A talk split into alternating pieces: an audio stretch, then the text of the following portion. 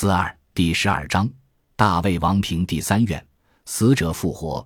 屈德勇却只是呆呆的看着他，喃喃道：“玉波，玉波。”王妃也看出不对了，扭头问屈文泰：“他到底怎么回事？你们对他做了什么？”放屁！他复活之后便是这个样子。屈文泰又喜又恨，大喝道：“放开他！来人，给我拿下！”周围的宿卫将王妃和屈德勇团团包围，就要扑上去。王妃冷笑一声，拔出短刀横在屈德勇脖颈。屈文泰，莫要再逼我，否则要死我和德勇一起死。屈文泰大吃一惊：“你放下，快放下刀子！”王妃惨笑一声：“我们在这个世上活够了，也活腻了，能与德勇一起死，也是我的福分。”别别别！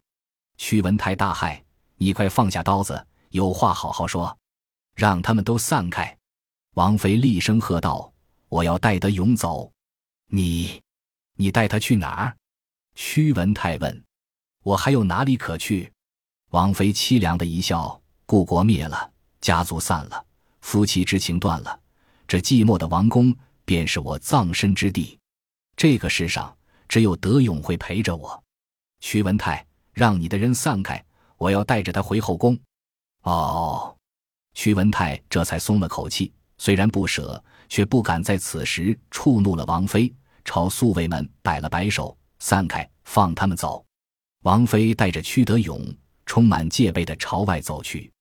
屈文泰大声道：“雨波，你若是敢带着德勇离开，杀无赦！”王妃理也不理，带着屈德勇扬长而去。屈文泰踉踉跄跄地追了出去，看着两人的背影，疲惫地摆了摆手。宿卫们纷纷跟了过去。众人谁也没想到会发生这种变故，都有些不知所措。但是对屈志胜来说，这些事情却完全不放在心上。见屈文泰似乎要跟着走，他急忙喊：“父王，我呢？你何时放我和双月之离去？”屈文泰愣了愣，回过身来。神情复杂的看着他，微微叹道：“老三想走，你这便走吧。”屈志胜喜出望外，拉着龙双月之的手，两人一起跪了下来：“儿子叩别父王，走吧，走吧。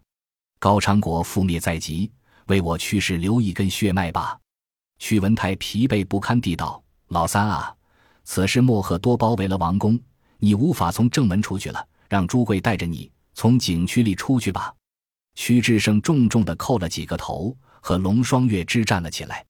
屈文泰又交代：“朱贵呀，王宫里的金银财宝能带多少便带多少吧，够老三这辈子的花销。他不会种地，不会行商，恐怕到了大唐，连个普通的官职也做不了。你好好为他安排一下。”是老奴知道。朱贵眼眶也红了。哎，屈文泰柔和的看着这个儿子。朱贵，你是老三的娘家人，想陪他去就一起去吧，好歹有个人照顾他。朱贵大哭道：“陛下，公主的坟还在这里，老奴这辈子要死在高昌。”他说的公主是屈志胜的母亲，屈文泰的第二任王妃。屈文泰心里也不好受，随你吧。